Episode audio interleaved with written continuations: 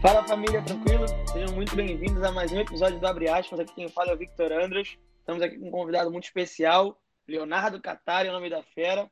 Carioca, 25 anos, uh, foi para Candem e acho que vai ser muito interessante ele dar o feedback, contar para vocês quem é ele, vocês estarem ouvindo dele um pouquinho sobre a introdução da vida dele.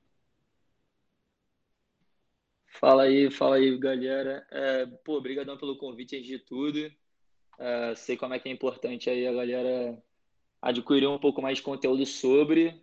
Hoje em dia é mais, muito mais fácil galera ter acesso ao conteúdo, mas da forma que vocês dão tudo aí mastigadinho para a galera, eu acho que é crucial.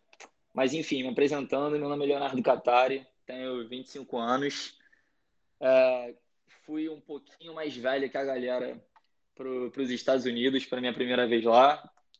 É, primeiro ano de faculdade, perfeito, eu diria perfeito, a gente vai trocar mais essa ideia mais para frente.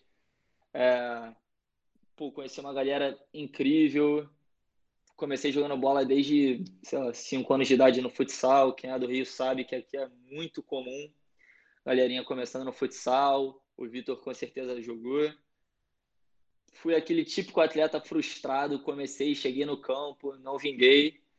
E fui para o universitário aqui no Brasil, aqui no Rio, principalmente, crescendo muito, tendo jogos muito disputados. Toda a galera aqui também é frustrada esportiva, esportivamente, diria está fazendo jogos de campeonato muito fortes que eu, em nível de time, eu compararia com alguns times que eu joguei contra lá nos Estados Unidos.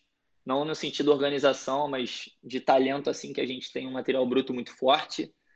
E eu acho que é basicamente isso. É, a minha apresentação, esse meu primeiro boa noite para vocês aí. Brabo, irado. E acho que foi bem completo. É, a gente tem alguns tópicos aí que a gente vai estar conversando durante uh, toda a ligação, mas eu queria conversar com você de começo era o seguinte: essa idade, essa idade que você foi aí, conta um pouquinho sobre essa questão da tua história, pelo menos para você ter conseguido ir tão velho. O que aconteceu contigo? O que, que houve para você conseguir ir com essa idade aí?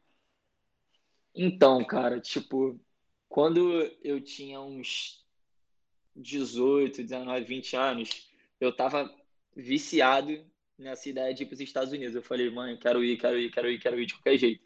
Cheguei a me entrar numa dessas academies que leva para lá, tipo, tem, tem milhões, né? Todo mundo já conhece aquelas mais famosinhas, mas entrei, fiquei seis meses, um ano, nada, que era ainda que eu posso dizer que tem milhões de atletas, então para você ter um carinho especial é bem diferente. E acabei desistindo, falei, pô, isso não é para mim, vamos passar uma borracha nisso e comecei o universitário aqui. Nisso que eu comecei o universitário aqui, eu comecei a me destacar, joguei 2017, joguei 2018, fui campeão dos Jogos Universitários de Comunicação do Rio de Janeiro em 2019. E segundo semestre de 2018 eu estava bem. E um amigo meu que que tá na era da Barton, Juan, para mais precisamente o goleiro. É, ele está na Washington College hoje. E, e ele falou, cara, fala com esse meu amigo aqui, que ele que me botou aqui, eu tenho certeza que você vai conseguir uma parada. Aí eu, poxa, beleza. Aí eu mandei uns vídeos que eu tinha daqui do, do Rio mesmo, jogando, universitário e tal, que o nível é bom, mas nada surreal. Mandei pro cara, o cara mandou para um, provavelmente para algum contato dele lá com o head coach lá do que o Kevin, que me ajudou absurdamente na minha trajetória. E o cara me mandou mensagem no Instagram. Tipo, não foi troca de e-mail. O Instagram da Kenny falou: pô, você que é o Qatari que tá querendo vir pra cá? Eu, porra, sou. Aí eles, então vamos começar é, o processo agora. Me manda esse e-mail com tais documentos e vamos engatar. E daí pra frente a história. Cara, é bizarro. A gente vai conversar muito sobre esse estilo de recrutamento aí que foi bem diferente do teu, mas eu quero começar do começo. Quando e como começou a tua história com o futebol? Até onde foi, não no sentido profissional, porque como eu, você também não teve aquela, teve aquela questão da frustração com o futebol, mesma Sim. coisa, mesma desilusão, mesmo aqueles moleques com sonho e tudo mais, e quando chega na hora ver como é que é de verdade. Mas eu queria saber de você, Com quantos anos você começou? Aonde você jogou? Como que foi essa sua história com o futebol? Então, irmão, é... É, isso é até engraçado. comecei como todo mundo, pelo menos a maioria dos brasileiros, assim, comecei jogando futsal, bem novo. Joguei com 5, 6 anos de idade, eu comecei a jogar, escolinha e tal. É, com o tempo fui pegando, joguei no Flu, Fluminense do Rio, é, futsal. É, mas como eu sou mais velho, a molecada de hoje provavelmente não não tá, não tá adaptada porque o futsal no Rio, infelizmente, é, não tá ganhando mais corpo e a gente está perdendo muitas idades, não, não tem mais as categorias sub-15, 17, enfim. E logo depois eu fui pro campo. É, tentei jogar Boa Vista, esses clubes menores do Rio, é, até eu começar realmente a treinar campo, uma das paradas que me ajudou absurdamente nessa academy, que eu comecei a treinar direto, o prazer de treinar campo era muito grande, eu que vim do futsal, então você acaba tendo essa expertise do drible curto e tal, do jogar em espaço curto, e aí eu fui me adaptando e gostando cada vez mais de jogar campo, e, e é, foi basicamente isso. Aqui a gente joga muito futsal no Rio, não sei como são nos outros estados, então era a minha experiência de jogar campo veio do futsal praticamente, joguei campeonatos semi-pro e, pro aqui no, no Rio, então, já foi uma bagagem maneira que eu levei para o campo, mas assim, campo, campo mesmo, eu só eu comecei a jogar em 2015 nessa academy e de lá para cá eu não parei. Irado. E aí, muito disso, aquele moleque quando treinava, qual era o sonho dele? Você chegou a sonhar ser profissional? Chegou a tentar ser visto por empresário? Aquelas peneiras que geralmente muito moleque aqui no Rio de Janeiro faz. Como é que foi para tu isso daí? Então, quando eu tinha 15 anos de idade, um... eu, eu jogava. Eu tava na escolinha, eu acho, tinha saído do Flu, futsal, e tava querendo jogar campo. Aí eu comecei numa dessas escolinhas de futsal que tinha visibilidade com esses, esses fake agents, né? Aí um desses caras me falou para eu fazer um teste na Baixo da Gama. Nisso eu fui. Teste muito longe, muito, muito longe mesmo é, para quem é do Rio, é quase em São Paulo, se tu for para pensar. Mas brincadeiras à parte, é era distante. Então eu com 15 anos de idade também não tinha essa disponibilidade de sempre. Mas meu pai comprou a bronca, me levou. Eu fiquei, passei na primeira, segunda, terceira fase. Isso começava com 300 atletas, aí um para 200, 100.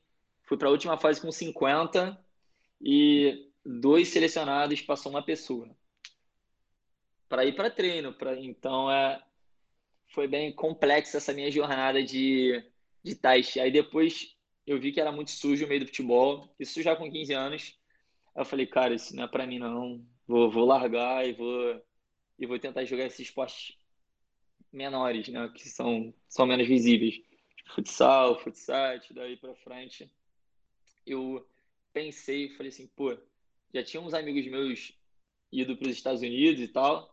Aí o cara, eu acho que essa é a minha oportunidade de conseguir jogar campo num nível que eu diria, se comparado com categorias de base aqui, que nada mais são do que categorias de base, parecido, obviamente, menos físico e menos talento nos Estados Unidos, obviamente, mas mal comparando, eu na minha cabeça era era a hora de eu conseguir jogar em algum lugar.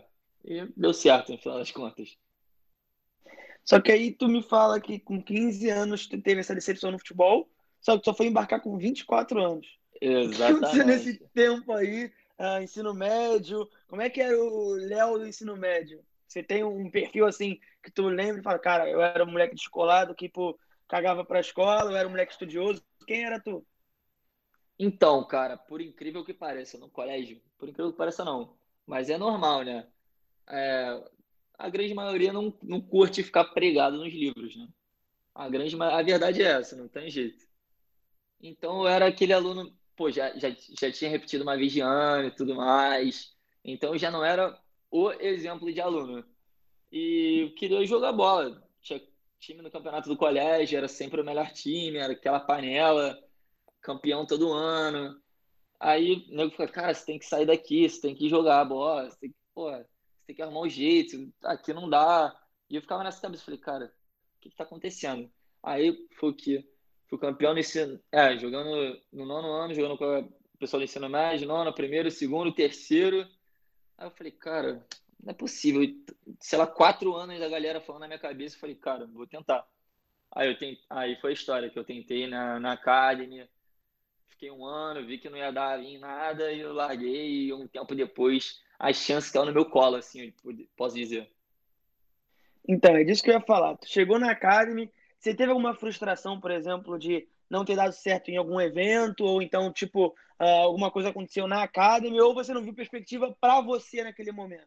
Porque tem aquilo, né? Ou das duas, uma, ou você achou que nem embarcar porque não era mais para tu aquilo, né? Ou você entendeu que aquele não era o momento. O que, que aconteceu contigo? Então, é, eu acho que uma pessoa foi super importante no, no meu processo todo de até chegar aos Estados Unidos. Ele mora na França hoje em dia, mas ele era do departamento da, da Next Level na época. O nome dele é Alan Casali. Eu não sei se você jogou, se você pegou essa época. E Alan Casali, ele, ele foi crucial. Desde que eu cheguei, ele ficou, cara, você tem futebol para ir. Você tem o mesmo. Ele também jogou lá. Ele, você tem o mesmo perfil que eu. Você, você vai conseguir. Só que tinham, sei lá, milhões de outros atletas, milhões de unidades. Eu falei, cara, eu não. E eu sou muito consciente, eu não sou aquele craque. Então eu falei, cara, para eles me notarem, eu vou ter que fazer algo muito diferente. Muito diferente.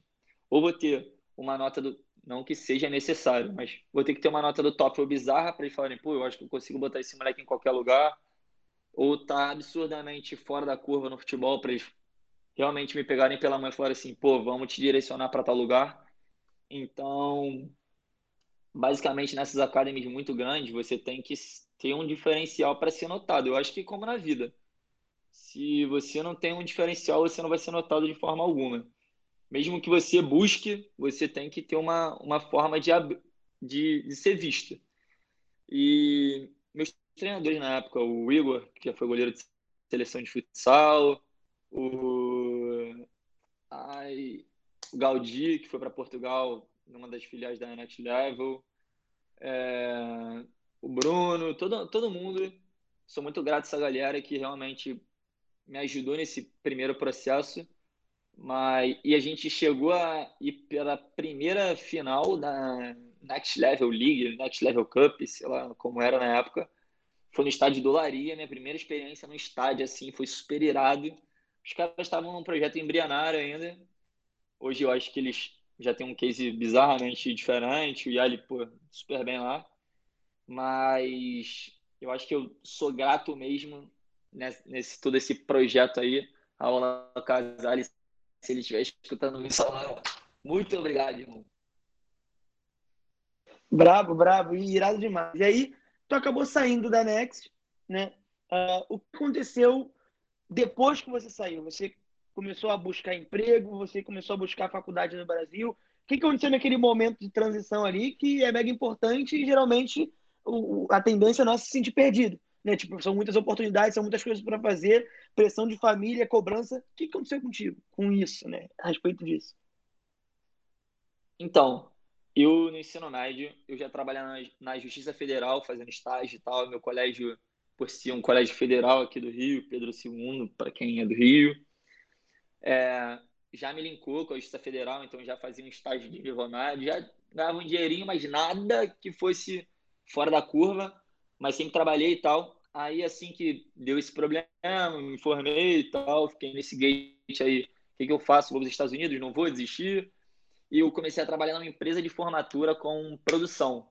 Fazia produção e atendimento. Daí eu já comecei na minha cabeça, pô, vou fazer publicidade em relacionamento com as pessoas e tal, uma parada que eu queria, uma parada que eu buscava. E fui assim, fazendo essa produção de evento e tal, logo assim que eu saí já emendando na sua pergunta, né? Sa terceiro ano, me formei, comecei a trabalhar nessa empresa e logo, logo após eu falei, cara, não vou conseguir ir para os Estados Unidos mesmo, vou me matricular numa faculdade aqui. Aí eu matriculei na uma, uma faculdade particular, Universidade Veiga de Almeida. É, comecei lá, conseguia conciliar o trabalho, né? E, o, e a faculdade. No início estava super bem, até que a empresa meio que estava acabando e tal. É, tipo, aqui no Rio, não sei se nos outros estados também é assim, tem várias empresas de formatura. Pré-pandemia, isso era uma prática comum aqui, pelo menos no Rio. Tem muitas festas de formatura, o terceiro ano, essa galera que, que passa do ensino fundamental para o ensino médio.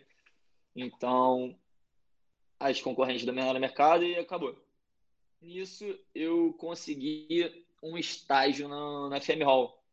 Então, eu fazia produção para Rádio Mix, que é no Rio, em São Paulo, e Sul América Paradiso, que é uma rádio mais para um público mais adulto. E nisso aprendi muito, muito, muito, muito mesmo. Hoje, todo o meu trabalho é graças a, a, ao aprendizado que eu tive nesse estágio, que eu tive, consegui fazer produção de grandes eventos, linkado a Rock in Rio. Então, nesse meio tempo de Estados Unidos, tanto que meus chefes na época falaram, pô, tu vai largar isso aqui para ir para os Estados Unidos fazer uma nova faculdade, você tá maluco? Você tem, pô, é, capacidade de ficar aqui, crescer, pô, continuar produzindo evento nível Rock in Rio, tu vai deixar, tu vai simplesmente largar. Aí eu, pô, é o, o que eu mais queria na, na época, assim. Já estava frustrado com o futebol de pequeno. Se eu ficasse com mais essa frustração, não ia aguentar.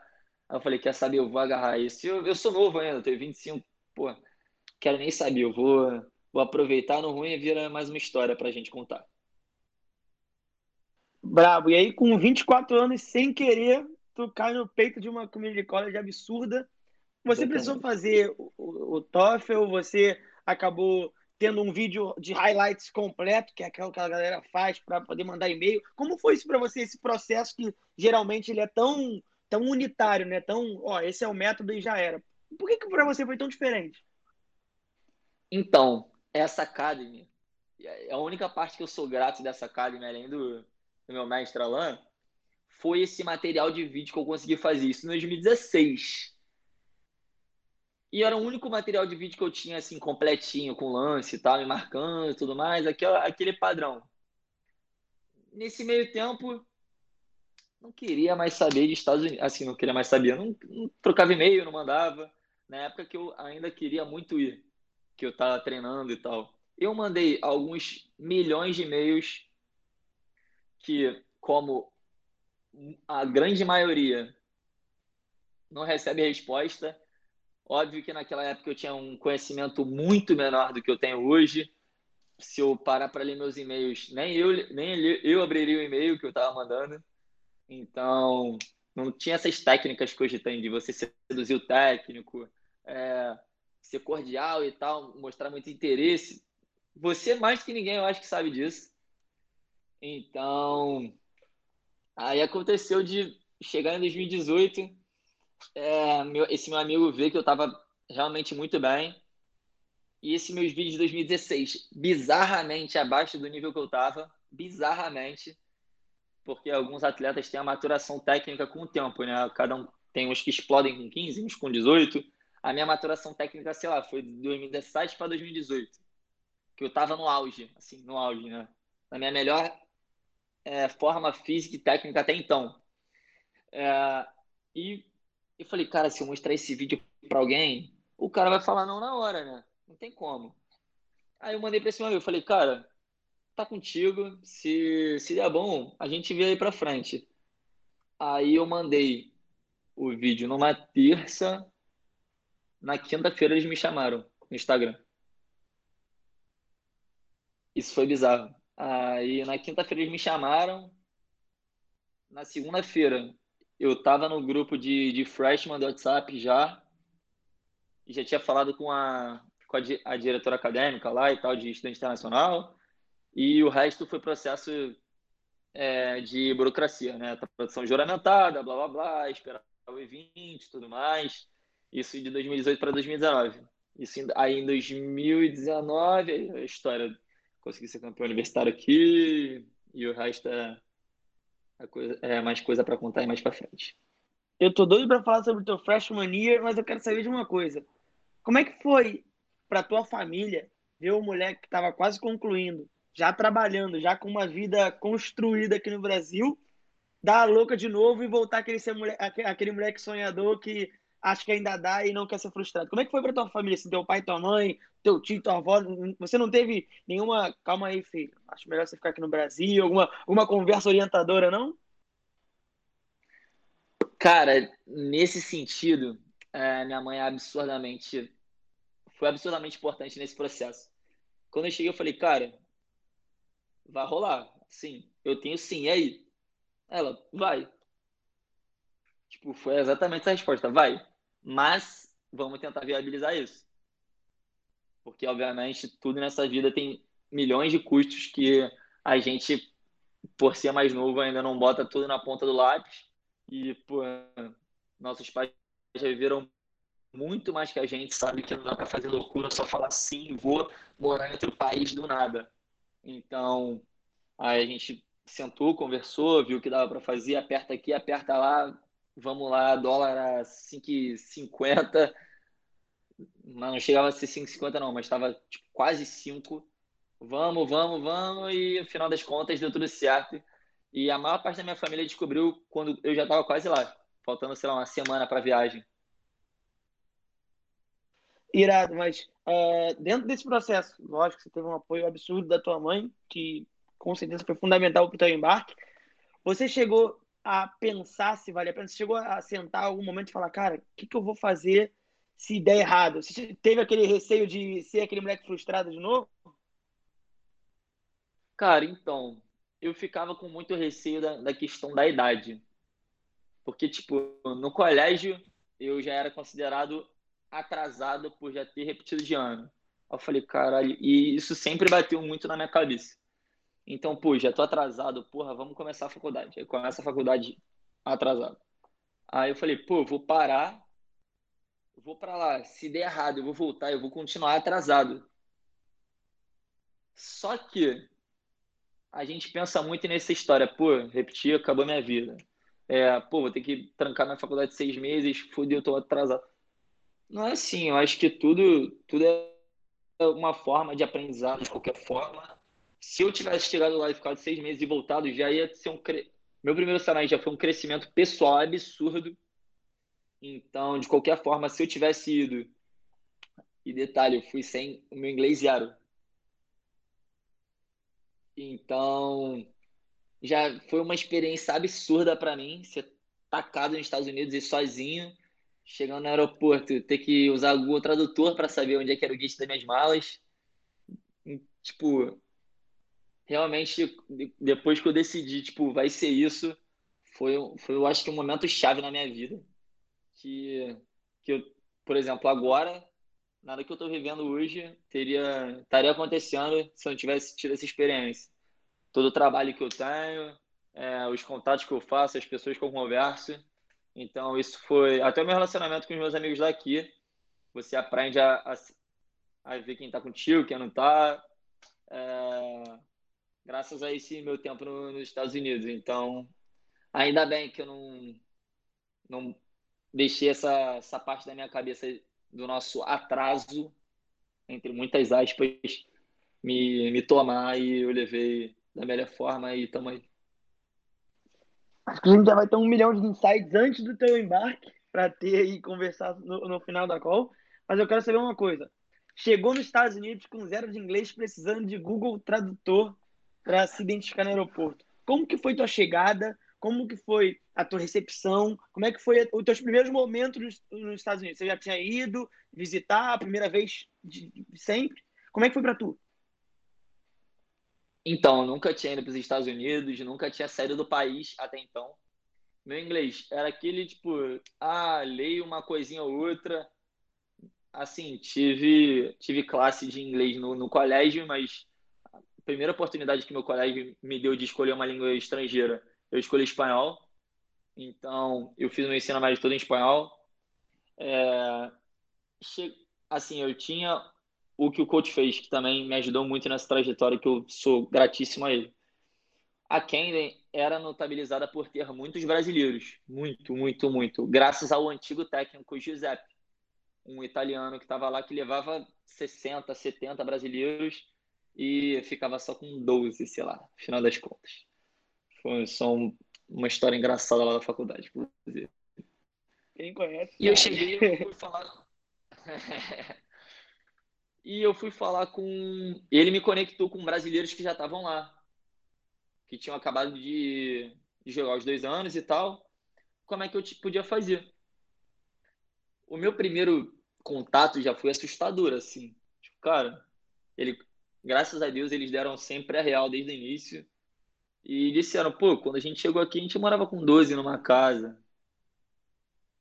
A gente tinha uma mesa e o nego dormia deitado na mesa e nego embaixo da mesa. Aí eu fiquei assustado de primeira. Eu falei, cara, como assim? Cadê o famoso American Dream? Vou ter festa na faculdade? Vou morar, porra, numa mansão? Cadê? Fraternidade? Pô, tô vendo que filme errado? Aí ele, cara, não é bem assim não. Aí, tipo, eles já deixaram tudo esmiuçado e tal, tudo preto no branco. Eu falei, pô, perfeito. É isso, é isso, beleza, vamos para lá. Aí chegando lá, eu marquei, graças, graças a Deus, eu encontrei outro brasileiro no aeroporto, que, que também é o mesmo lugar que eu, ia morar comigo, só que ele era de João Pessoa e eu era do Rio. Então, meu primeiro voo foi conexão em Houston e o dele também, só que uma hora depois. Aí eu, cara. Aí eu saí do meu voo, fiquei assim, cara, como é que eu vou pegar minha mala agora? Tipo, todo mundo fala inglês e tal, inglês sem legenda, que é mais difícil, né? Aí eu fiquei, cara, como é que pode? O que, que eu tô fazendo aqui? Foi aí que eu falei, cara, o que, que eu tô fazendo aqui? Foi meu primeiro. Já era. Aí eu peguei meu celular, falei, cara, eu vou falar com essa mulher no Google Tradutor. Aí eu peguei, fiquei, a primeira pergunta foi, cara, onde é que estão minhas malas e tal? Pode me ajudar? Ela tentou me responder da forma mais amigável possível, eu não entendi nada. Aí ela pegou meu celular, digitou em inglês e traduziu o português. Cara, eu fiquei com a maior vergonha da história. Tipo, não que eu seja a pessoa envergonhada e tal, faço comunicação, já estou acostumado a lidar com as pessoas. Mas nessa situação eu nunca tinha vivido na minha vida. Eu fiquei, cara, já era. Aí consegui fazer essa conexão em Houston, tipo, tinha que pegar minhas malas e depois fazer check-in de novo. Aí o check-in é calado, bota a mala, deu o ticket, entrou, já era, só esperar o voo. E aí lá, lá em Philly, que foi onde a gente ficou, deu tudo certo e tal. O, um brasileiro que ia morar com a gente, que tinha ido antes, uns dias antes, foi com o pai, aí passaram lá para buscar a gente. Aí desde então a gente deu consegui, consegui levar assim. E deu, dei sorte também de morar com outros dois brasileiros e um francês no meu primeiro semestre o que me ajudou a fazer umas coisinhas, tipo criar conta em banco e tal. É, esses que você chega engatinhando, né? Você chega com uma vida nova. E, mas depois foi de ralo. Pô, irado demais. Bom que já chegou morando com brasileiro. Você estava morando on ou off campus? Então, na, na Kenny só tem moradia off campus. Bravo. E para você, como é que foi uma mulher que vivia com os pais chegar num país novo, com língua nova, com pessoas de diferentes nacionalidades, como você falou aí, para viver sozinho, mano. Como é que foi isso para tu? Então, no primeiro momento eu falei, pô, isso vai ser uma festa absurda, né? Eu acho que é o pensamento da, da grande maioria que vai. Sim, sendo bem honesto. Todo mundo quer chegar e falar assim, cara, minha casa, minhas regras, eu vou tacar os horários. Mas é totalmente diferente, cara. Totalmente diferente tu chega quase a sair na porrada com os teus roommates lá, é, porque eu sou um cara mais pragmático. Eu gosto das minhas paradas organizadas e tal, tipo Lúcia, essas paradas, eu sou um cara mais é, organizado. Só que, pô, primeiro, é morando com brasileiro, a gente é. A gente consegue xingar os outros, faz tudo, né? Os caras estão te entendendo. Só que de, meu segundo semestre eu já comecei a morar com um austríaco com um argentino. Aí já dá para só pela minha reação, já dá para ver que come, já fica bem meio complicada a história. Porque cada um tem um é uma cultura, né, mano? Cada um tem uma cultura diferente. É, uns querem almoçar e lavar louça, outros, sei lá, juntam a louça do dia para lavar no final do dia, é, uns não simplesmente não lavam a louça, e então é, é complicado tu realmente dividir a vida com outras pessoas. Se na sua casa, que todo mundo já te conhece desde sempre, é complicado, e imagina você chegando para lidar com outras pessoas. Isso é a parte que a gente diz que é ruim, né? A parte boa é você recebe todo mundo na sua casa, essa parte de moral off campus é perfeita, porque era meio que um condomínio atrás do college. Então, a maioria dos estudantes atletas estavam lá, moravam lá, desculpa. Então, tava um perto do outro e tal, pô, vem aqui em casa jogar FIFA, é, pô, preciso de uma ajuda é, na matéria de inglês, porque, tipo, meu melhor amigo lá foi esse austríaco, então ele, pô, me ajudava em tudo, em tudo, desde que eu precisava de meio que uma aula, né, de inglês assim, com algumas paradas, eu falava uma besteira, ele me corrigia, e tipo, não corrigir para diminuir o outro. Isso foi muito bom lá também, não sei se é em todos os Estados Unidos, a minha experiência. Eles ajudam muito você tentar crescer, falar certo. Se eles veem que você uh, você está tentando aprender, eles têm toda a paciência possível, pelo menos os americanos e tal, pessoas que falavam a língua inglesa puderam me ajudar. E eu, a gente morou também com um, um inglês, que aí esse aí não dava para entender. Isso aí é impossível. Não, Bravo, o pessoal tá rindo aí no chat, porque a também soltou esses dias na comunidade EA que um vídeo que ela quase tampou na porrada com a nigeriana, que tinha um dia muito engraçado dela se xingando em inglês, por isso que eles estão rindo aí da história da louça. Moleque, esse vídeo é muito engraçado, depois eu mostro para vocês, e quem tá ouvindo esse podcast, depois me chama que a gente manda esse vídeo. E, e aí, é complicadíssimo eu mesmo. É, então, eu queria te perguntar, pensando sobre isso, como que foi essa transição de você morar com brasileiros para você começar a morar com mais uh, pessoas de outra nacionalidade. Como foi para você? Era melhor com brasileiro? Era melhor com os outros moleques? Tinha aquela resenha em português que é, é boa porque aumenta a intimidade, mas é ruim porque te atrapalha no desenvolvimento do inglês. Como que se livrou dessa situação aí? Então, meu primeiro semestre, assim, obviamente, eu fiz o famoso ESL Program, que eu cheguei lá, aula infinita de inglês, infinita, não, não acabava nunca. Então, acho que para o meu primeiro semestre, morar com brasileiros me facilitou no sentido de eu tinha eu ficava pô, chegava na faculdade 8 horas da manhã, saía, ficava estudando inglês o dia todo, chegava no treino, tentava aplicar um pouco do que eu estava aprendendo, né? Porque eu estava com os moleques que realmente falavam, então era perfeito. E e chegava em casa, minha cabeça já estava estressada, então era um ponto de eu conseguir dar uma se estressada, rir um pouco e tudo mais. Não que nos, nos treinos não tivesse essa recreação, porque a galera na bola se entende. Mas assim, aquele bagulho de tu, pô, sentar e. Só sentar e conversar, tipo. Tinha esse bloqueio pela língua, então era mais complicado. Mas no meu primeiro também semestre dei sorte que tinham muitos brasileiros ainda chegaram três, não, quatro novos, cinco novos que, foi, que foram freshmen junto comigo e, e tinham mais uns três ou quatro que estavam de redshirt year. Então não iam jogar, mas estavam lá para ajudar a gente. Então foi perfeito, muito sul-americano, tipo uns quatro argentinos. Então o meu primeiro semestre eu dei sorte porque eu consegui me adaptar muito bem. Conseguia como eu fiz em, em espanhol no ensino médio, conseguia trocar ideia com a galera e tal, e aprendendo inglês, conforme eu ia aprendendo, eu já trocava ideia com os outros moleques.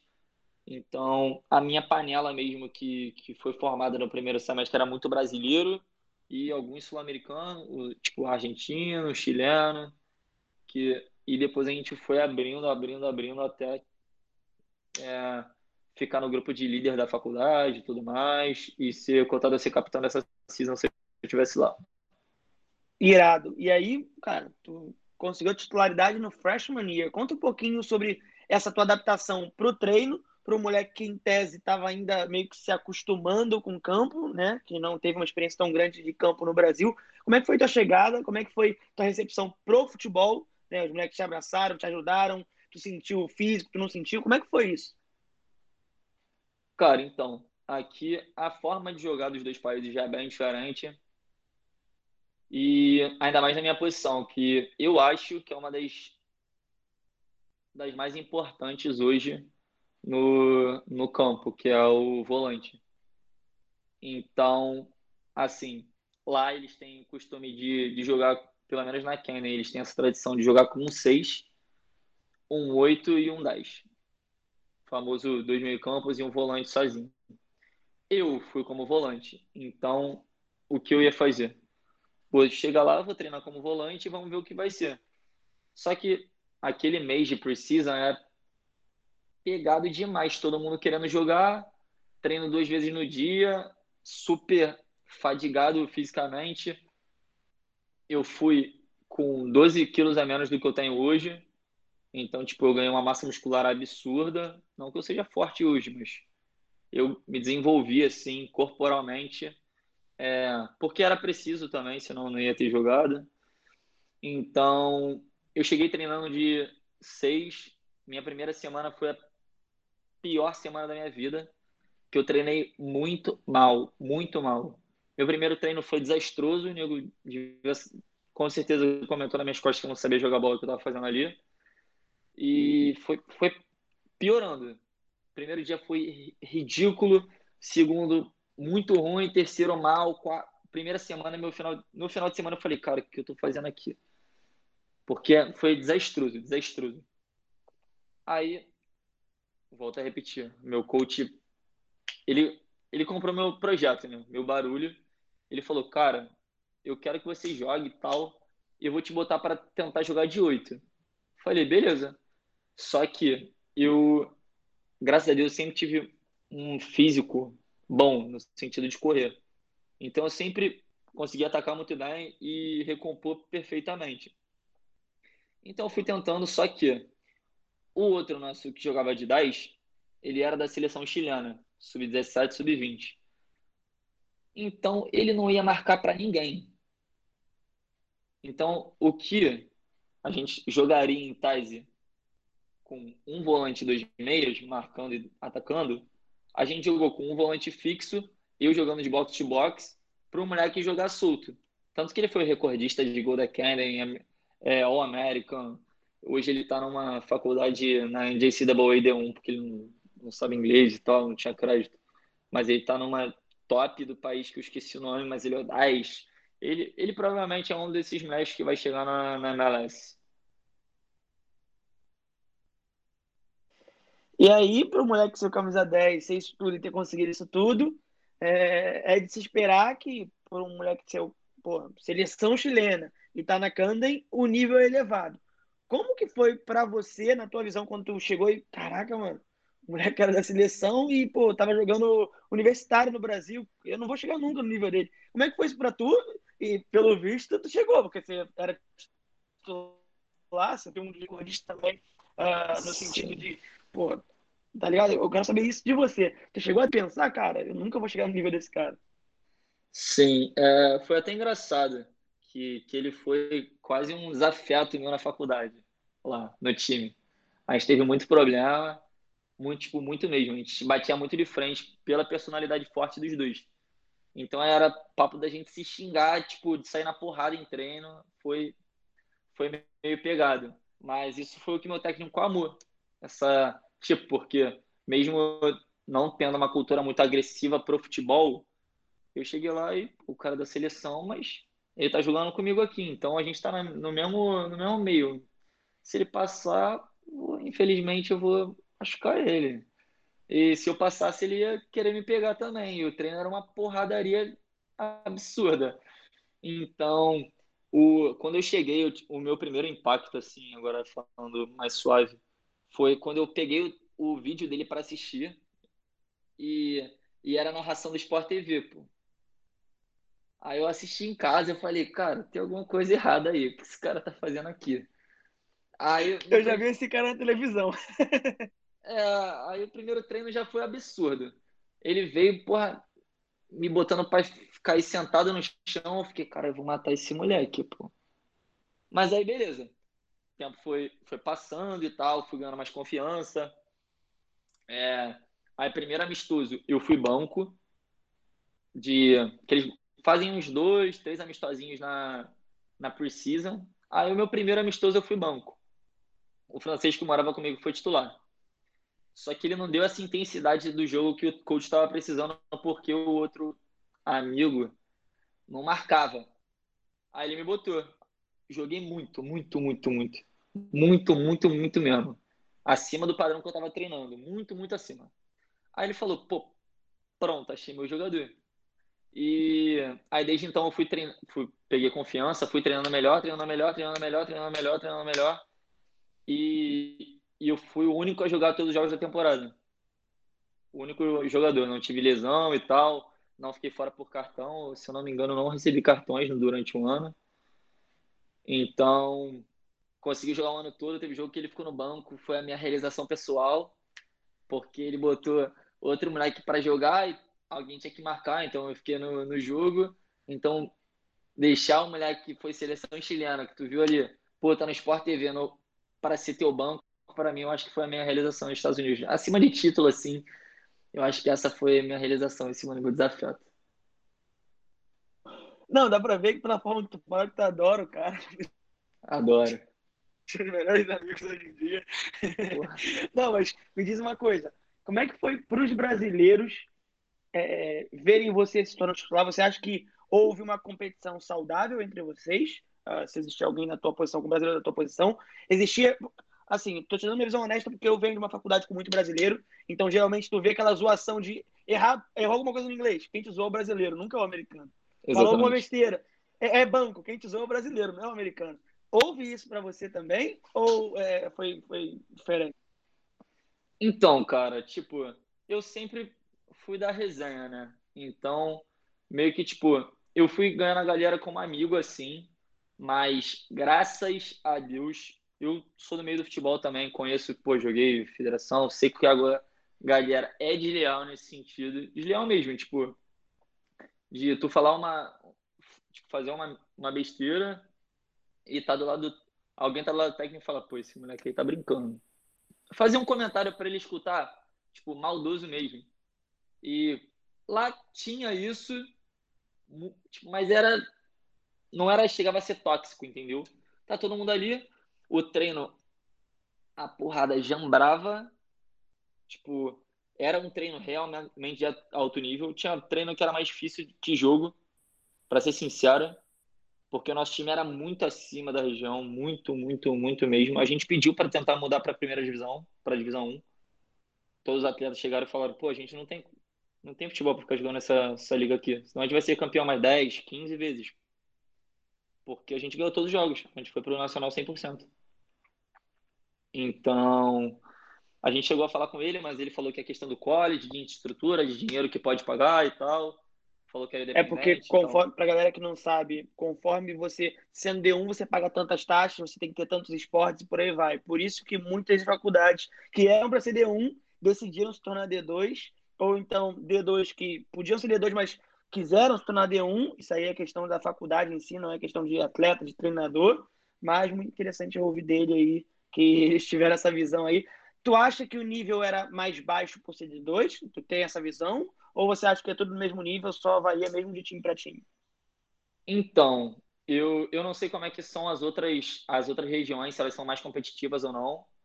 É, dizem que a nossa é uma das mais competitivas, assim, dos Estados Unidos, assim, nesse quesito de NJCAA, por, por ter, sei lá, 20 times na, na conferência, é um absurdo. Dois vão para o Nacional.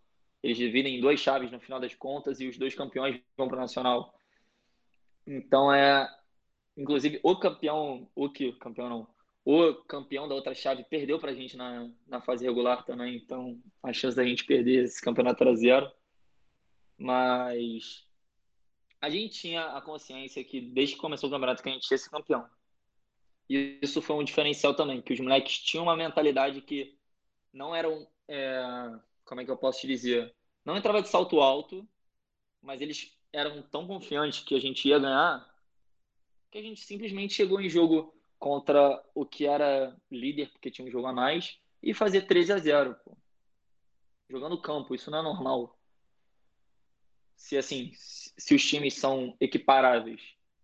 A gente, per, a gente perdeu um amistoso rain game para Mercer de 3 a 0, mas tipo, engolindo os caras, engolindo os caras. A gente faltou perna, mas os caras foram campeões da primeira divisão. Deitando nos caras. Então, a gente sabia que a gente estava um ou dois passos à frente do, dos outros times da nossa região, mas, mas a gente também não podia ser soberbo e falar assim, pô, vamos jogar de qualquer jeito. A gente estava ali, tinha que jogar e deu tudo certo. Voltando ao assunto de, dos brasileiros, foi tranquilo. Meu atacante, meu nove, que era brasileiro, que morou comigo, é um fenômeno, fenômeno. Provavelmente, é, é a Mercer, comentário, a Mercer tomou de 5 daqui, né, agora. Mas o time da Mercer tá ridículo. É, todo mundo. Aí os, o camisa 9 com certeza vai pegar uma Nai, uma. Eu não sei se ele tem idade para da NCAA, mas ele é muito acima também. Muito bom jogador. Jogou em divisão de base de clube que joga Copa do Nordeste e tal. Né, que muito bom. Tinham dois laterais muito bons, só que o lateral esquerdo não conseguiu jogar, não foi bem na temporada porque o nosso lateral esquerdo era o nosso capitão, e era sophomore, então para tu tirar a vaga dele, para quem jogou lá e tal, sabe que essa hierarquia acontece muito, mesmo o cara sendo um pouco pior que você. Se ele é sophomore e capitão, você não vai jogar. Você pode ser craque, você vai entrar durante o jogo, mas para começar jogando é o homem, não tem jeito. E isso, isso em Junior College, rapaziada, para a Universidade da América, eu fui de primeiro, como eu falei para a galera, na, quando eu cheguei lá, ele estava voltando de lesão o cara que estava na minha posição, um era senior e o outro era o capitão. Então, meu amigo, ou você joga muito e é muito acima dele e, e assim, gritante, ou se você está pelo menos assim, um pouquinho acima, você não joga. E aí, ou espera dois anos aí, aí na, na Juco, espera... porque é isso aí. Então, por exemplo, tem essa galera que, que chega e, e muda de posição no primeiro ano, basicamente fala assim, pô, eu não tô. Ali, na minha posição, tá jogando capitão, ou sei lá, o melhor do time. Beleza, eu jogo de volante, o lateral não é o melhor, coach, também joga de lateral. Vai pra dentro. Joga um aninho aí, um ano, sei lá, treina um ano e meio de lateral para tu pegar cancha, para ter material. Quando tu tiver a moral, vai para tua posição. Isso é normal, acho que isso acontece na maioria das faculdades, porque, assim, se depender do, do time só vai ter sênior então no time, então acho que é o menor dos problemas, eu acho. Isso é tudo resolvível. Mas, mas o meu problema também foi esse. Que eu, quando eu tentando jogar de volante, além de estar performando muito mal, o que jogava na minha posição, o moleque de Israel, jogou primeira divisão no país dele. Então, tava difícil para correr no meio, confesso. Tava bem complicado mas, mas deu tudo certo no final das contas. E aí, essa competitividade entre vocês no treino com certeza elevava o nível de vocês mesmo, até se você estivesse na NAIA, se estivesse na NCAA, seria da mesma forma. Mas essa não era uma guerra, cara, mas essa rivalidade entre você e esse teu meia. Possivelmente os atacantes ficavam contigo, os BR pelo menos fechavam um pouco mais contigo, provavelmente. Como é que foi para você isso em campo? Você, você e ele, né? Conseguiam separar isso? Ou acabava, às vezes, pô, tá com a bola aqui e vê o cara sozinho, tu prefere cortar para dar em alguém do que dar nele? Tinha isso? Cara, então, da minha parte, não, porque eu gosto de vencer. Se eu vou dar o passe para esse meu grande amigo e ele vai cravar, beleza, assistência para mim, ponto no scout. Eu não, não quero saber. Só que ele tinha, eu acho que ele sentiu um pouco mais, por ele ter jogado e tal por ter visto provavelmente a minha primeira semana horrível, ele deve ter assim, cara, eu não tô no mesmo pote que esse moleque. Pô, ele jogou na União Espanhola do Chile, profi. Ele, pô, grande amigo. Ele não ele não tá no mesmo pote que eu. Não tem como ele, eu estar tá correndo para ele. Então, só que eu era bem consciente, o coach sabia disso, ele sabia dos nossos problemas. Então, eu corria para ele. Assim, corria para ele. Eu sabia que o cara era muito melhor que eu e que ele ia decidir jogo. E, assim, é um time, né, mano? Eu posso ter problema contigo, mas querendo ou não, se um, nenhum dos dois é, dá o braço a torcer, são menos dois para correr, pô. Aí eu vou sobrecarregar outro maluco. Então, é, em campo eu preferi é, deixar isso à parte. Ele, se ele errar, a bola saiu, a gente se, se xinga e tudo certo. A porrada come no vestiário depois. Mas no campo, a, o único objetivo era a vitória e nada mais que isso. E no futebol, então, foi muita alegria. Eu quero saber na sala, com um cara que não tinha inglês. Pegou ESL no início. Você pegou só ESL ou você conseguiu pegar alguma aula normal? Então, meu primeiro semestre foi só, normal, só de, de ESL. Hum. Complexo. Mas, hum. mas daí pra frente foi tudo suave. Eu peguei inglês muito rápido. Muito, muito, muito rápido. Por sorte. Segundo semestre já era quase tudo é, major e depois fui pegando meu GPA, graças a Deus, foi 3.8, então eu estava bem. Assim, os professores gostaram muito de mim também. Então, e por eu sempre ter essa parte de querer conversar e tal, quando eu comecei a falar, não parei mais, queria tentar conversar, queria falar. Então, eu falava os professores, os trabalhos, por eu já fazer muito seminário no meu colégio aqui, eu já estava acostumado e americano é, é complexo. Então, eu, eu me dei muito bem. Então, essa parte de apresentação de trabalho, fazer PowerPoint, PPT, tudo, foi foram os atalhos que me fizeram ter melhores notas assim na faculdade. Mas pro moleque que usou Google Tradutor no aeroporto, em quanto tempo tu tava se sentindo, tipo assim, caraca, mano, eu tô falando inglês, tipo, eu tô fluente, eu consigo conversar com o moleque. Assim, consigo sentar aqui sem ajuda de ninguém conversar com um americano. Cara, um ano um ano. Um ano eu eu me vi saindo da academia, eu fui fui para para a famosa Planet Fitness, saí e encontrei um alemão que era do nosso time. Começamos a malhar e tal, trocando ideia, voltando para casa conversando. Aí beleza, entrou na casa dele, que era do lado. Falei, mano, tô falando inglês, pô. Tipo, não gaguejei, não falei nada. Pensava e saía, pensava e saía. Não era uma pressão também de uma sala de aula e tal, que você não pode errar. Tem gente que já é, perde a passada assim, falando em português, e quem gerar em outra língua, que você tem que pensar, raciocínio rápido para falar. Então, as coisas começaram a ser naturais, e depois dessa conversa, desse estalo que eu tive, eu falei, cara, eu tô falando. E daí, tudo ocorreu. Até namorei com uma mulher lá e tal, deu, deu tudo certo. Foi 2019, 2020, foi só alegria. Até o Covid. É isso que eu ia conversar ainda. Mas calma que a gente não vai falar lá ainda não. Olha só, um ano para tu se sentir fluente. Em quanto Sim. tempo tu acha que tu tava, tipo, conseguindo se comunicar? Porque é lógico, tu tem que se comunicar no campo, não tem jeito. É, a liga de futebol é a mesma, basicamente, tipo, ball, offside, essas paradas, é tipo, meio que tu aprende no treino, mas para tu conversar, por exemplo, na aula, assim, como é que isso saiu? Como é que foi para você essa adaptação? Então, é, é, no futebol eles têm, tipo, é, o que a gente fala ladrão aqui, eles ficam man on, ou fala só man, em certos casos que não vai ter tempo de falar. Então a gente vai, vai se adequando. É, futebol eu acho que é pouca conversa e é mais grito, né? grito e gesto, você já consegue direcionar um atleta para onde você quer. É, e a galera da bola se entende, não tem jeito. Na sala já foi mais complexo, porque os professores sabiam que eu era atleta, então, graças a Deus, meus professores gostavam muito de esporte, então chegava na sala, ele já, e aí, como é que foi o jogo? Tentavam uma conversa, eu respondia, e aí já vinha um ou outro da sala perguntar, pô, você joga e tudo mais. Então eu já conseguia ter esses, esses micro-universos de conversa. Mas. E, e fazendo ESL também, ele já te, ele já te põe para conversar, para estimular um pouco. Então, então é bem maneiro. Eu acho que a, o sistema de ensino lá é bem, bem legal, assim, nesse quesito de, de troca de, de informação e tal. Então, é, para mim, eu acho que essa a parte do inglês foi, foi bem tranquilo. Bravo, irado, irado. Isso é bom demais.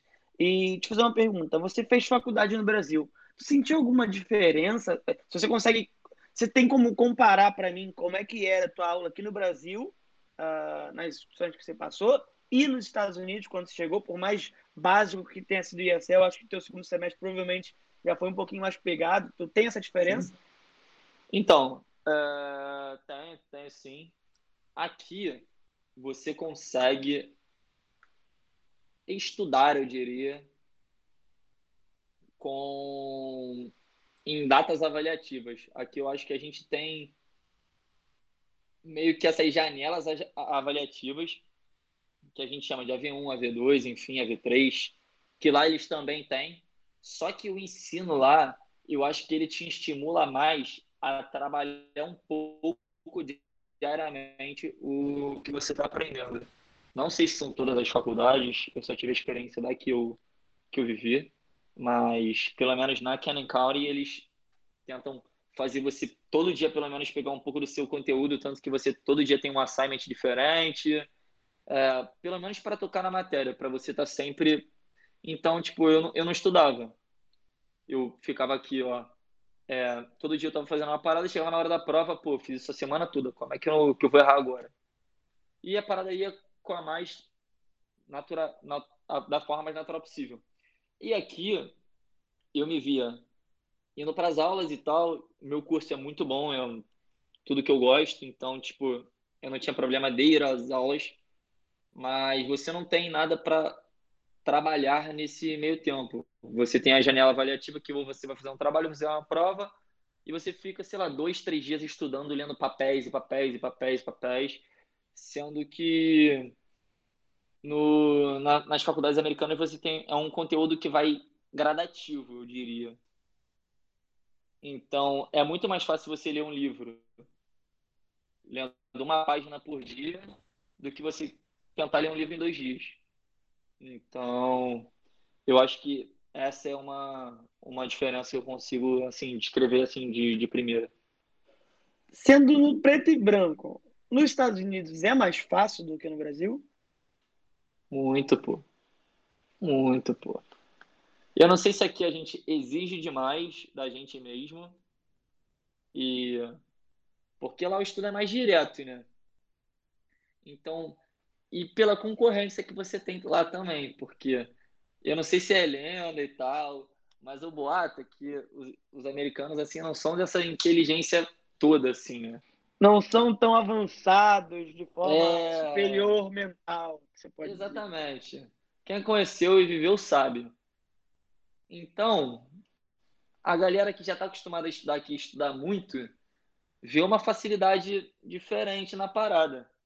Então, eu acho que lá o estudo é, é feito mais de uma forma direta e você consegue, ah, isso, tá bom, isso é isso, isso é aquilo, acabou, já era.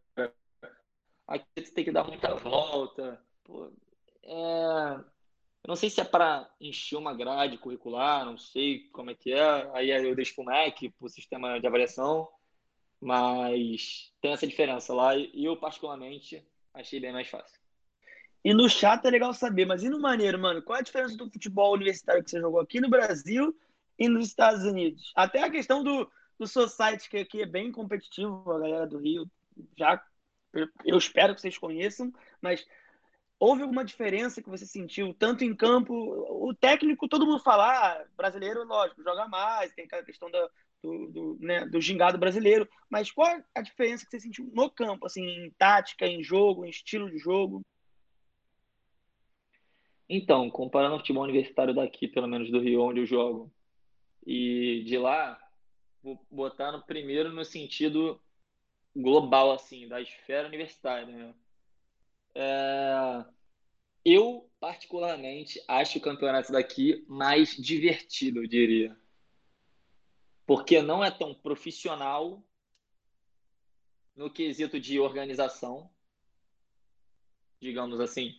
É, ter hino, ter é, o coach vai te botar numa sala fazer preleção, não tem um massagista e tal. Não é uma parada tão profissional no sentido esportivo mas a parte de torcida é uma parada absurda. Óbvio, comparando com a NJCAA que eu joguei a liga, se não tem como comparar com a NCAA lá de B1, que aí Os caras têm torcedor, sócio torcedor, carteirinha, tem tudo. Então, com a liga que eu joguei, eu diria que o universitário daqui é mais divertido.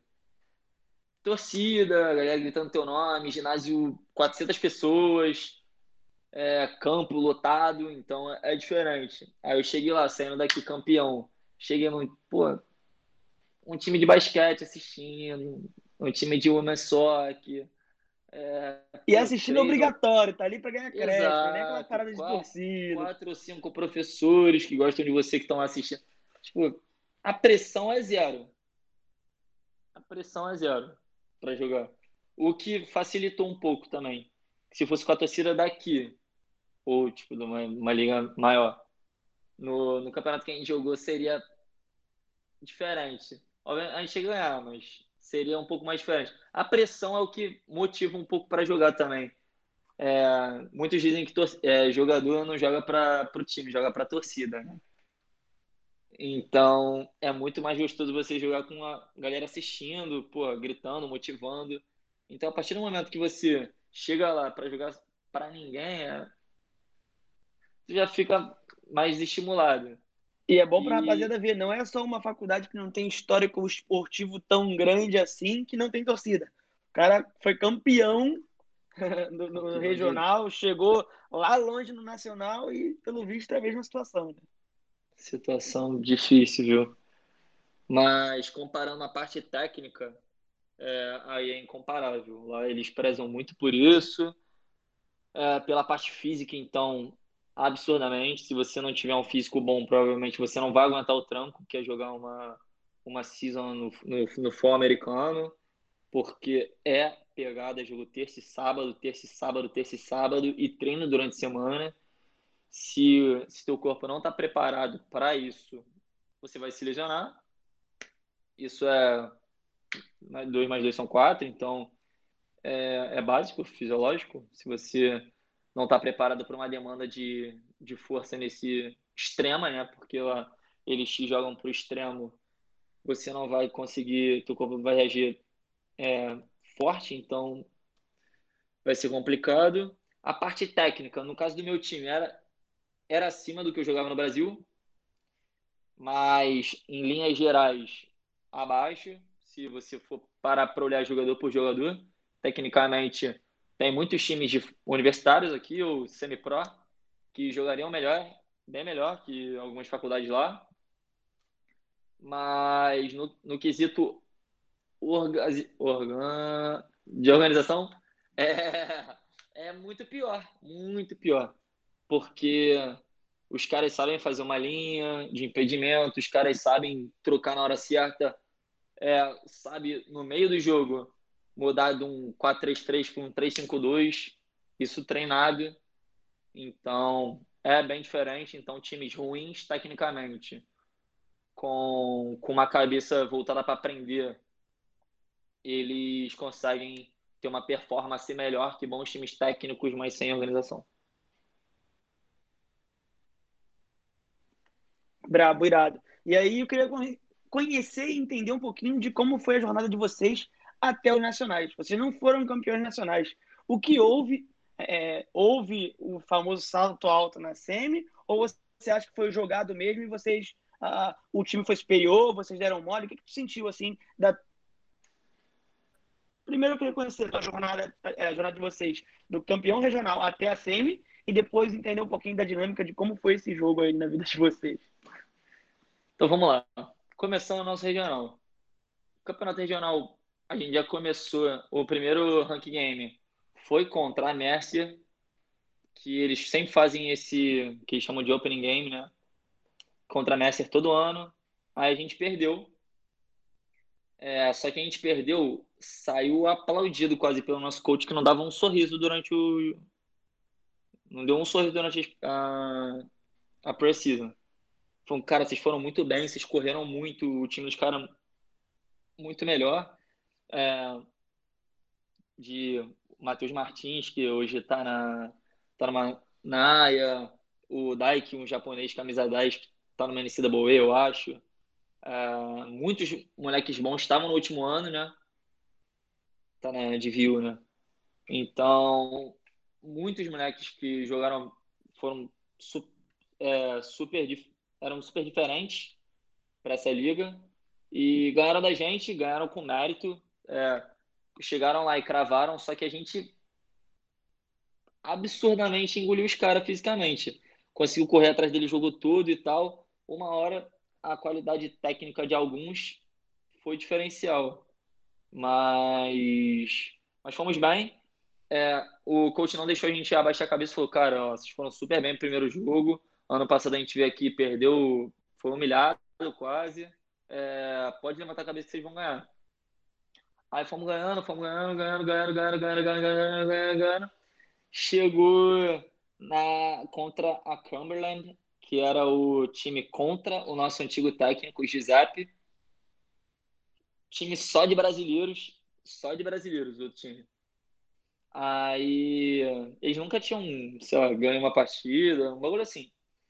Aí jogaram, foram jogar contra a gente, o jogo foi 6 a 5 Porradaria, uh, eu fazendo, quase saindo na mão com os brasileiros lá. É, foi, foi pegado. Aí por ironia, e os caras mandando áudio para uns moleques que a gente conhece aqui no Brasil falando, pô, eles ganharam por sorte, não sei o quê. Beleza graças ao bom destino do nosso futebol, eles pegaram a gente na final do, do regional. Passamos nas semis. Semifinal, a gente jogou contra a Raritan Valley. Os caras jogaram, tipo, na formação 11 0 a 0 Difícil para entrar, mas quando entrou, ganhamos 4 a 0 a semi. E jogamos contra a Câmara na final. Foi 4 a 0 uma parada assim. Passamos o carro neles. Até se alguém da câmera estiver escutando o jogo contra a gente aí, abraço, galera. Tentando novamente. Olha aí, grande amigo, grande companheiro Léo, mandando um abraço pra galera. Galera da câmera se escutar junto. aí. Mas olha só, junto. sempre que há rivalidade entre brasileiro e brasileiro é sensacional. A galera que, que acompanha o story viu que o 20 da Ghost é fraco. A galera se amarrou quando viu os stories que eu fiz zoando o cara. Eu queria saber de você. Há aquela questão é, de provocação, de disputa, de deslealdade maior quando é brasileiro com brasileiro, uh, aquela provocaçãozinha em português, aquele xingamento. Como é que foi esse jogo para você, especificamente, para os brasileiros que estavam em campo? Porque o americano, quando ele vê o brasileiro o brasileiro, ele fica meio, calma aí, gente, calma aí, não tem por que isso. Como é que é para você? Como é que foi para você isso? Então, eles já conheciam a gente. É, pô, eu sou um cara super maneiro fora do campo, dentro do campo é, os ficavam me chamando de, de pitbull e tal, de revoltado, porque eu realmente tava ali para marcar, né? Eu sou, sou meio, tipo, grosso e tal mesmo, jogando, tipo, é, pô, se tiver que bater, eu vou bater. Acontece. É, são posições e posições do futebol. E, e eu sempre gostei do jogo mental, né, dentro do campo. Você fala uma graça, você tenta desestimular o, os caras dentro de campo, isso faz parte. E com brasileiro eu entrava na mente dos caras, pô. Entrava na mente dos caras. A gente ganhou o primeiro jogo e eles é, mandaram milhões de áudios aí, espalhados aí, é, ganharam por sorte e tal. Eu, como era mais velho do time, falei, não, beleza, essa resposta vai ser minha. Aí peguei os áudios e mandei pro moleque. Falei, cara, é, pede para eles virem para dentro na final, pô que a gente ganha de novo. Aí chegou na final, o clima já tava hostil, nego se olhando, moleque tentando me cuspir. Foi uma parada linda, linda, linda. Aí beleza, começou o primeiro lance, eu acho que eu joguei o moleque na grade, já para dar aquele boa tarde pra galera, frio demais. Foi minha primeira temperatura abaixo de zero lá, primeira vez. Já tava em novembro, não, novembro, outubro, não, lembro mas já estava bem frio. Aí, primeiro lance, grade. Aí, só para aquele boa noite. Aí, os moleques querendo me bater demais dentro do campo. E a gente jogando, jogando, tipo, a, no nível de agressão, assim, até onde a bola permite, obviamente, sem querer quebrar ninguém, machucar ninguém. Mas, mas foi bom assim. Aí a gente, eu comecei a soltar, né? Pá, aí vinham os que falavam os hispânicos lá, eu falava espanhol também, receba essas flores. Que é brasileiro e carioca. Graças a Deus, né? Que estudou. A gente, é, a gente não gosta de fofoca, né? Aí, pô, os caras vieram. Aí acabou o jogo. 4x0 a gente. Fora o baile, totó nos caras, brincando com a bola. Aí eu mandei um áudio, pô, pra um garotinho lá. Falei, amigão, ano que vem tem mais. Só esperar um aninho que ano que vem tem. Todo ano tem. É só jogar, só chegar de novo na final. E se pegar para ver, foram eles que desenvolveram o Covid para te impedir de voltar. Se você olhar direitinho a linhagem Prova... tempo... Não, se parar pra olhar, os caras, ó. Aí o moleque, não, se eu te pegar, eu vou te matar. Eu tenho 1,92. Ele bate na minha cintura. Aí eu falei, beleza, então, tudo certo. E, e aí, porra, ganhamos e tal, comemoramos, cara. É, a mulher... Aí é o lado bom de morar sozinho no, nos Estados Unidos. Teve aquela festa de título entre os atletas, que é de praxe. Campeão tem que fazer festa. E aí foi o famoso Rot Nationals.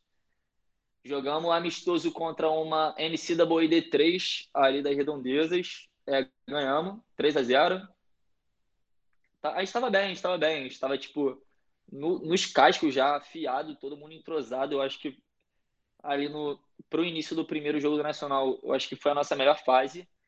E aí começou a melhor experiência da minha vida, que foi jogar o Campeonato Nacional. É, ônibus dois andares e tal, que eu não já tinha intimida assim, saindo da faculdade trajadão de Camden. Aí ônibus, a gente foi para Herkimer, que é tipo depois de Nova York, tipo uns Alpes assim nevando demais, demais, demais, demais, demais. Aí beleza, chega no chama no Nacional e tal, aquele banquete do primeiro dia da liga, com todos os times. É uma, uma parada assim que, que, que eu queria muito viver de novo. Não sei se vai dar, mas foi absurdo. Hotelzinho com seu nome na porta e tal. Porra, estrutura.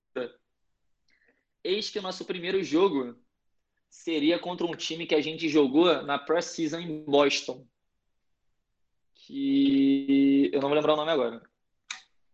Aí jogamos contra esse time. Só que quando a gente. Aí, o primeiro jogo a gente entrou no salto alto. Muito, muito. Com cinco minutos, meu grande amigo chileno fez um gol de pênalti. Também se não fizesse. Aí fez o gol de pênalti. E, e só dava gente no jogo. Eis que os caras empataram. E a gente ficou maluco e perdeu a noção. Parou de jogar e tal e conseguiu a vira, é, ficar à frente do placar de novo, faltando 30 segundos. 30 segundos. E aí, pô, toda aquela experiênciazinha, hinozinho no início, teu nome gravado, é, pô, cinegrafista, geral daqui do Brasil assistindo, pô, campeonato nacional. É, tu pega teu celular depois, um milhão de stories te marcando, te assistindo. E eu quebrei a bola né, no primeiro jogo. Aí o que me atrapalhou um pouco. Mas foi super irado e tal. Aí ganhamos. O, a nossa primeira parada era chegar, ganhar o primeiro jogo para ter mais dois dias de hotel. Só isso. Não quero chegar na final, quero ganhar mais dois dias de hotel. Aí chegamos, ganhamos. Aí segundo dia, tava nevando absurdamente, menos 15, eu acho que tava de sensação térmica. E, e a gente ia jogar contra a Herkman, que é o time da cidade, que, é, que era o host, né? Levando menos 10, porrada de gente torcedor dos caras, gritando, gritando, gritando, porque eles têm é, moradia on campus. Então, todo mundo foi ver o jogo de cobertinho e tal, naquele esquema, e a gente sentiu, que não, o primeiro gol dos caras é um passe errado do, do chileno, dá no pé do camisa 10 dos caras, e, e o maluco crava, mal golaço. Aí eu já fiquei aqui, meu Deus do céu. Não podia xingar, já tava feito gol. Aí beleza. Jogo segue, jogo segue. 2 a 0 os caras. Aí eu fiquei desesperado. Eu fiquei, caralho, o que que tá acontecendo aqui? Falei, vamos perder. Aí nisso, final do primeiro tempo, eu dou uma cotovelada no nariz do japonês lá. Pô, briga generalizada. Sem querer dessa vez. Mas briga de empurra, empurra ou porradaria, porradaria? Ah, teve uns tapas lá, uns, início de tentar chutar, que é aquele, aquela famosa confusão, mas passou. É, só que, tipo, eu tenho 92. Eu olhava para os caras olhando para cima. Eles eram muito fortes fisicamente.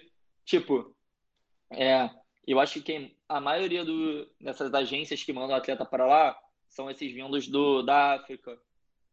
Então, tipo, que tem milhões nos Estados Unidos.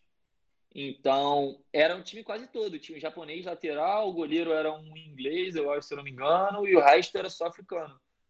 O que complicou um pouco na questão física pra gente. Porque, por exemplo, eu nunca tinha jogado no frio. Jogar no menos 20, esquece. Sou carioca. Frio para mim é 20 graus. Então, eu não conseguia sentir meu pé, tava tudo travado. Tu não tem, não é a tua desenvoltura normal, não tem como. Isso foi minha primeira experiência. Eu acho que se eu jogasse esse ano, no fall, se a gente conseguisse um nacional, com certeza eu teria outra é, atuação, até por estar mais maduro também, conheci como foram os atalhos e tal da parada, mas, mas foi difícil. É, e na final, a, aí, beleza, a gente faz um gol, tem uma vida, e os caras cravam terceiro e, e matam o jogo. E aí todo mundo chora, aquelas coisas. Mas foi.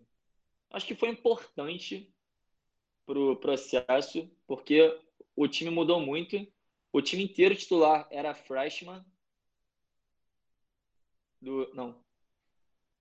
Salvo o meu zagueiro e o meu lateral. O resto eram só freshmen que o meu coach fez uma panela gigantesca tentando levar o, os melhores para lá. Então a gente conseguiu uma cancha boa. Eles estão jogando agora com esse time, porque não teve temporada passada, então a galera conseguiu é, jogar se formando agora já.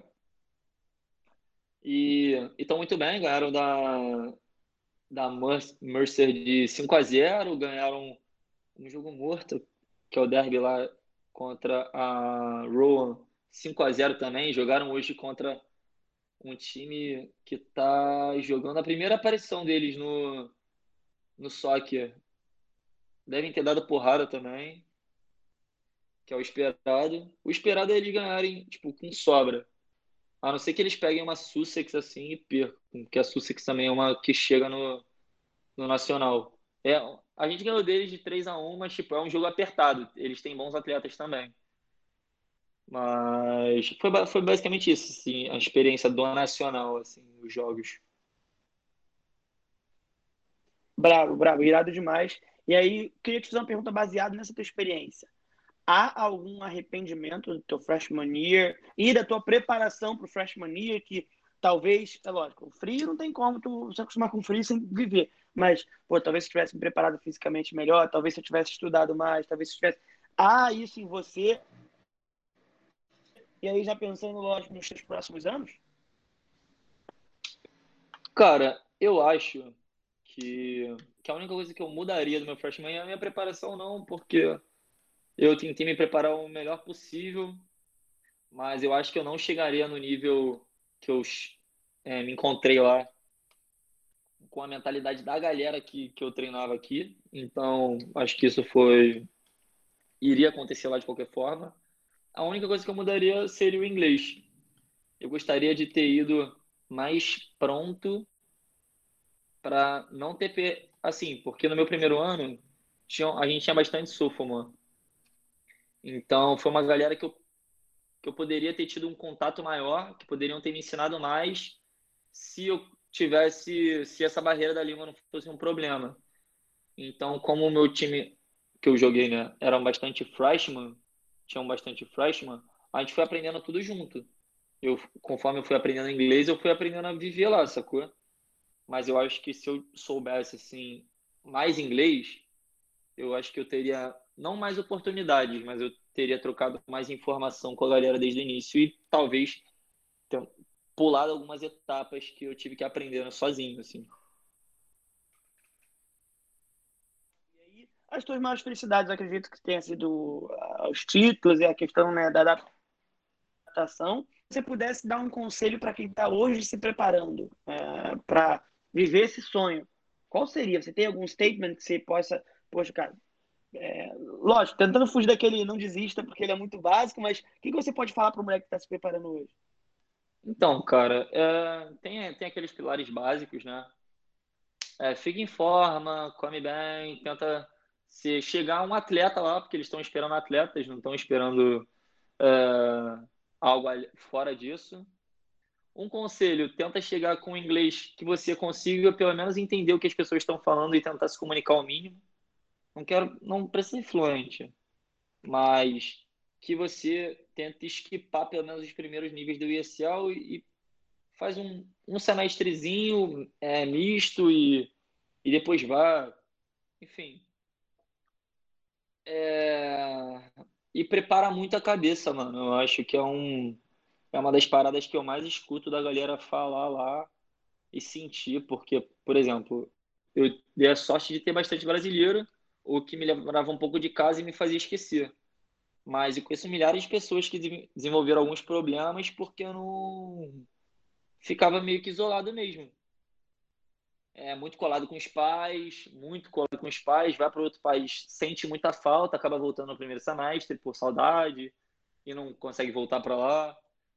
Então acho que o, o primeiro pilar assim, fora as preparações que são básicas para você conseguir viver lá, obviamente, é, é tu preparar bem a sua cabeça, é, enfim, saber bem o que você quer, os seus objetivos. E esse papo de não desistir, cara, a gente tem milhões de exemplos, eu sou um deles. É, fui, pô, com 24 anos, e quando é para ser, vai ser. Se você corre atrás, irmão, uma hora a parada vai chegar. Eu mandei milhões de e-mails, nada. É, comecei a faculdade aqui, mesmo assim, sempre sonhando ir para lá uma hora, cara, é, as coisas vão te direcionar para lá se você está no caminho certo, se você está fazendo o seu. É, se não acontecer, é porque real não tem que acontecer.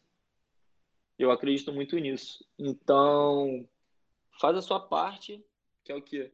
Estuda inglês, quer mandar vídeo, tenta conhecer pessoas novas, tenta conhecer pessoas que estão lá. É, até não exatamente só para, tipo, com esse interesse de, pô, ele vai me cavar aqui na faculdade, ele vai me botar aqui. Mas para você ter, ter contato, vai que o cara gosta de você é, pela resenha que você trocou e no futuro, se ele aparece uma chance, pô, tu tem que indicar uma pessoa, tu não tem um brasileiro para me trazer não, ele fala, caraca, eu falei com um moleque, cara, moleque, gente boa, vou, é, vou botar ele aqui.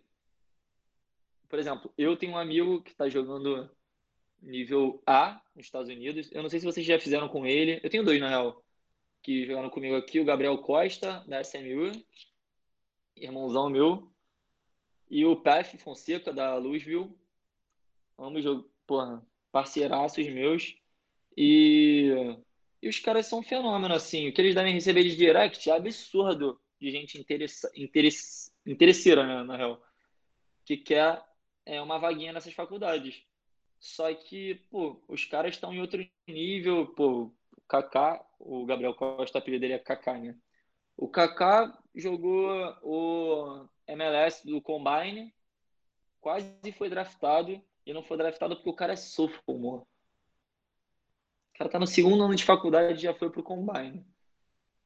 Agora é capitão da SMU, provavelmente vai ter experiência de jogar outro nacional. É, é, então, tipo, e eram os moleques que não desistiram, estavam aqui, foram frustrados atletas também, porque não vingaram e, e foram para o nível técnico que compete a eles, obviamente, que é, que é a elite do, do campeonato americano. Mas para gente como, como eu, assim, como outra galera que vai para a faculdade de menores, cara, tem espaço para todo mundo lá, todo mundo consegue achar o seu espaço. Só não desistir, que eu acho que, que você vai conseguir, não tem jeito. Brabo. E aí, assim, pra galera que não, não entendeu muito bem a questão do que ele falou, cara, basicamente ele foi recrutado por networking. O cara mandou e-mail e não conseguiu. Através de um amigo que estava lá, é lógico, pelo amor de Deus, ninguém tá induzindo vocês a serem interesseiros, que a gente tá falando agora. Manda, virar amigo do cara agora, mandar, pô, quero ser teu irmão, quero ser teu amigão. É. Não adianta, tá ligado? Não tem como. Mas uh, desenvolvam relacionamentos, até com os moleques que às vezes treinam na academia com vocês Às vezes o moleque tá aqui esse ano, final do ano ele consegue embarcar, tu não consegue, ano que vem o moleque te indica. Exatamente. Então, eu acho então... que bom relacionamento é, é, é bom para todas as áreas, assim. É um conselho que vai além do eu sou um pouquinho mais velho, já tô no mercado de trabalho também. Sim. Então eu consigo falar com a galera com uma propriedade um pouquinho maior. Então, isso vale para todas as áreas da vida, pô. Eu nunca fiz um processo seletivo para trabalhar. Todos os lugares que, que eu trabalhei, por sorte também, foi graças ao relacionamento que eu sempre fiz. É, o estágio gigantesco que eu comentei aqui mais cedo, que eu fiz na rádio, foi uma amiga minha da faculdade que, que me ligou, cara, tu quer vir? O, hoje eu sou designer da Rutgers University, do Ocean City Nor'easters, da USL Division 2, do Manhã Alpha Academy. E todas as pessoas vieram até mim porque eu conheci ela lá e fui uma pessoa super gente boa, comecei a divulgar meu trabalho na internet. E eles vieram. Hoje toda a minha renda é graças a isso. Então, conselho aí, sejam pessoas boas, diferentes do meu amigo chileno lá. E, gente, muito falando no finalzinho agora, principalmente, gente, quem não é visto não é lembrado. Se o cara não, não é põe é trabalho na internet, ele não é contratado. Se ele não, não é o cara carismático que ele é, às vezes o maluco não ia nem lembrar dele, ou então não ia nem, pô, caraca, esse cara é maneiro demais, mano. Às vezes eu posso, tipo, tentar trazer ele para cá, e às vezes numa simples dessa, tu não precisa de anos de preparação, tu não precisa nem fazer o TOEFL que o cara fez aí. Conseguiu embarcar sem, sem inglês tá. nenhum. Então, acho que fundamental essa experiência dele. E aí, para finalizar, essa pessoa que está te ouvindo agora, tem algo que você possa é, é, já adiantar? Adiantar não, porque quem gosta de spoiler é, é noveleiro. Quero saber uma coisa. Tem algum grande plano, alguns grandes planos para o próximo, para a próxima season barra próximo momento? Estou te falando isso porque é o último abre que a gente fez, o Felipe falou que ia gravar contra os caras e o cara foi lá e não teve como. Acabou com o jogo da Barton. Queria saber de você. Tem algum grande plano teu para quando você voltar, Vitor? Eu quero jogar D1, Vitor não tem idade, então não tem como. Eu quero jogar Naya com full ride, eu quero isso. Tem algo isso para você no teu next step, tanto no futebol, quanto no acadêmico, quanto no profissional, né, no, no teu trabalho? Então, no, no acadêmico, eu acho que, que eu acho que vai na parte de voltando tudo certo, o Covid aí tá ajudando a gente a voltar, é, manter o meu GPA alto, que vai fazer muita diferença lá para mim. Ponto. Na parte esportiva, é, voltar a bater na Cumberland, que é normal pra gente. Mas, assim, sem brincadeiras agora, é, chega lá e ganhar tudo que eu é, conquistar tudo que eu conquistei de novo, é, ganhar prêmios individuais, que é uma parada que eu sempre almejo. É, por todo, todos os times que eu joguei, eu fui capitão e não seria diferente lá na Camden. Eu seria o camisa 10 agora, o faixa, graças a Deus. Mas acabei não voltando. Outro brasileiro lá mordeu a minha 10. Luiz, se tu estiver escutando, tu é safado. Roubou, ladrão. Pegou. Você é moleque, pegou. você é chafado. Já dizia o Pegou, meteu a mão, meteu a mão. Mas isso aí é, a gente resolve. Ele é do Rio também. A gente resolve em casa. Aí e, vou, e conquistar tudo que eu e ainda mais. Cheguei na semifinal do Nacional. É, quem sabe uma final seria a, o maior sonho, né? Eu acho que dos, sei lá, dos milhões de, de estudantes atletas, sei lá, um décimo tem chance de jogar uma nacional e apenas, sei lá, 40 tem a chance de jogar uma final. Então, é, é uma parada que eu gostaria muito de viver. E no âmbito profissional, eu acho que eu, hoje eu me sinto realizado. É, já estou trabalhando com, com MLS, assim, design. Provavelmente hoje vai pro ar a, a arte do Joe Corona, do Houston Dynamo, que a gente está fazendo um projeto junto aí. Então, fiz uns projetos aí com a Seleção Brasileira Feminina e tô cada vez mais. É, acho que no, se tudo continuar andando, acho que no âmbito profissional vou, vou ficar bem realizado em breve. Mas eu acho que eu tenho que, nesse âmbito esportivo acadêmico, acho que eu ainda preciso de um pouco mais. Bravo, irmão. Queria, primeiramente, eu pessoalmente agradecer pelo teu tempo, pela tua experiência, pela tua vivência, por bater na Cumberland. É um prazer enorme para a gente conhecer um pouquinho da tua história, um pouquinho de quem você é. Uh, uh, a gente conhece os moleques assim pro Instagram, começa a ver um pouquinho o estilo, o jeito de cada um, mas conhecer você em person aí tá sendo irado demais. Te agradecer pelo teu tempo e pela tua experiência de vida que você passou pra gente aí nessa uma hora e meia que você disponibilizou pra gente aí. E, cara, queria agradecer. Eu acho que o que vocês estão fazendo agora, enfim, coração aberto, né? É, pode mudar real a vida de uma galera. Real pode mudar a vida de uma galera que consegue pular etapas aí. Então, eu acho que se eu tivesse uma plataforma que nem vocês têm, quando eu comecei a olhar, de repente eu teria feito diferente. Então, é real. Tipo, eu acho que que vocês podem ajudar muita gente. É... Eu acho que eu já tinha te visto no, no Instagram, assim, por alguma parada patrocinada ou, ou de algum treinador da época da, da Next, se eu não me engano. Já tinha visto a Tamires também. É, acompanhando de longe, né? Eu acho que a galera do... É, que joga lá no Instagram acaba se reconhecendo, mas, pô, fico lisonjeado em em conseguir tipo transmitir um pouco da minha história para vocês, um pouco do meu conhecimento, mesmo que não seja tão vasto assim, se eu puder virar uma chavinha na cabeça de uma pessoa, já tá fenômeno pra gente. Perguntaram alguma coisa aqui que eu não consegui ver, eu acho. Virou, é, é isso que eu ia te perguntar pra gente, antes, pra gente já finalizar. Tu acredita que se tu tivesse com 18 anos e tivesse ido, você estaria preparado para esse desafio? E você... Cara, você acha que uh, o fato de você ter ido mais velho te ajudou alguma coisa? Ou tu acha que, tipo assim, teria sido igual a experiência, ou às vezes até melhor por você estar tá ali naquele momento? O que tu acha? Cara, com 18 anos, pelo menos pessoalmente, eu não. não eu, eu teria voltado no primeiro semestre. Tanto que lá, pô, quem é, morou sabe. Primeira experiência de trabalhar com dishwasher, é, landscaping. Eu fiz tudo, cara. Te falar. É, tentar buzz boy e tal. O início é, é, é, difícil. E eu, com 18 anos, eu não faria isso de forma alguma. É, até porque você tem uma outra cabeça. Você. Ah, pô, vou sair do Brasil para lavar louça nos Estados Unidos. Tá brincando. É, provavelmente é um, é um, seria um pensamento do Leonardo de porra, 18 anos. Teria. E hoje fala assim, mano, poder me ajudar a realizar meu sonho, eu vou fazer. Então, respondendo a pergunta, o, eu com 18 anos não estaria pronto para viver o que eu vivi lá. Brabo, as outras perguntas eu acho que a gente já meio que conversou. Eu tirei como insight principal é o cada um tem seu tempo para dar certo, né? Não existe muito, pô, vou dar certo com 18, vou dar certo com 20, vou dar certo com 24. Tu repetiu o dia na escola, foi sem inglês e teve sucesso todo e provou isso pra gente, né?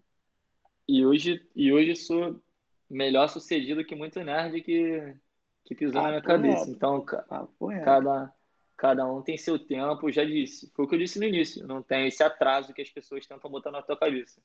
Cada um tem seu tempo de maturação. Eu tenho o meu, você tem o seu. Provavelmente foi muito mais novo. Tem a galera que vai para high school, que tem o tempo dela que vai ser bem encurtado. Então, respeite os seus próprios processos. Eu acho que seria isso. Cada um tem um processo. É, se você conseguir respeitar o seu, esquece os outros. Respeita o seu que, que você vai longe.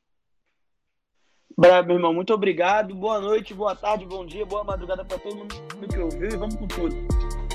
Vamos com tudo, molecada. É isso. Bravo demais. Seguindo a gringa não tem jeito. É nóis.